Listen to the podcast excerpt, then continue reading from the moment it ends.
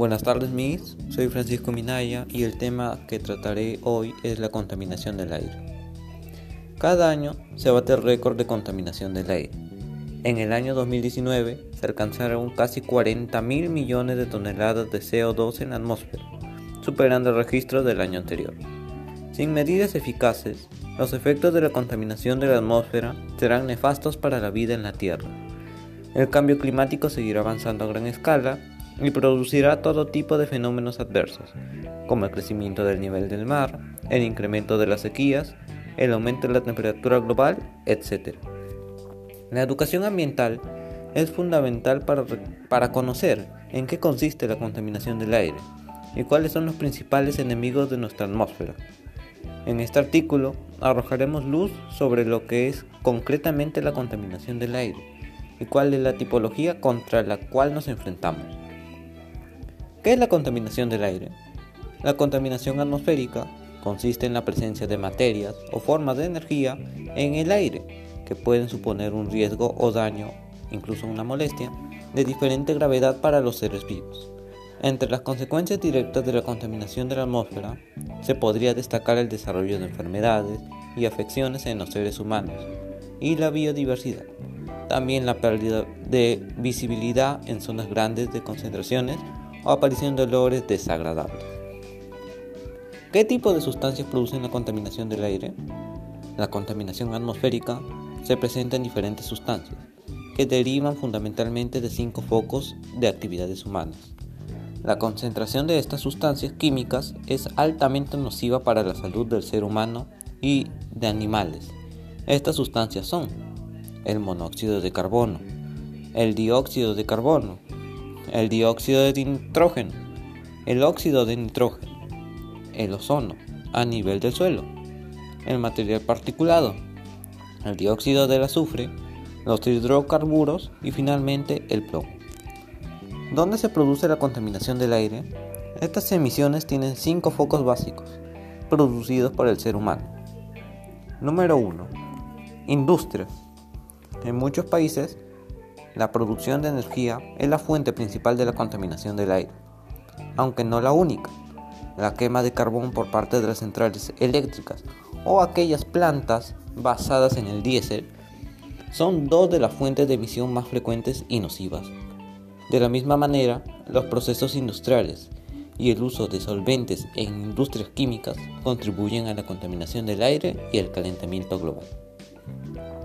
Frente a esta problemática, se incentiva globalmente a las industrias por medio de políticas y programas a nivel internacional para que realicen un uso eficiente de energía e inviertan en fuentes renovables de energía.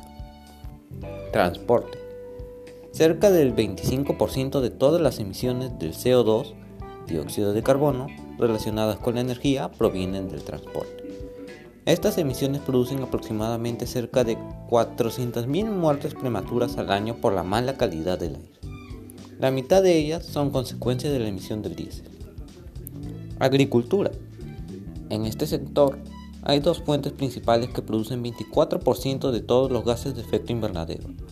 Por un lado, la quema de residuos agrícolas y, por otro, el metano y amoníaco, que genera la ganadería. Las emisiones de metano son especialmente destacables, puesto que afectan al ozono a ras del suelo. Esta contaminación del aire es causante de enfermedades respiratorias y aumenta el asma. El metano es además un gas de efecto invernadero que tiene un impacto mayor que el CO2 a largo plazo.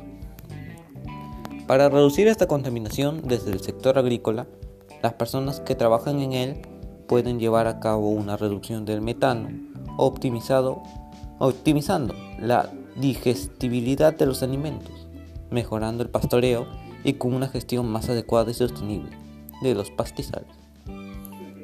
Pero el consumidor también es parte importante para reducir estas emisiones. Por ejemplo, disminuyendo el consumo de carne o minimizando el desperdicio de alimentos, evitando de este modo una sobreproducción basada en la amplia demanda de comida. Residuos.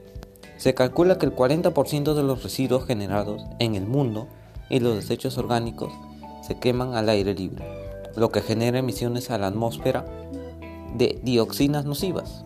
metano y carbono negro.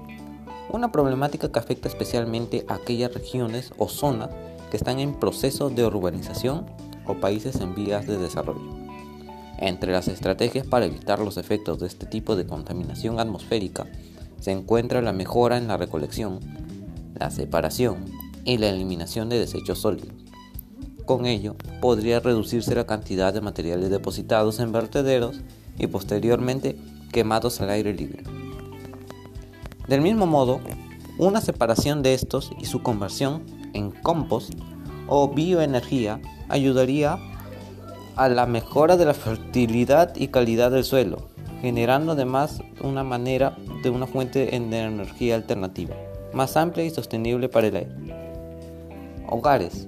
La contaminación del aire desde el ámbito doméstico es nociva en dos maneras. Por un lado, porque el aire que las personas respiran en sus hogares de manera directa produce al aire a mediano y largo plazo enfermedades respiratorias. Y por otro lado, porque repercute en el aire exterior.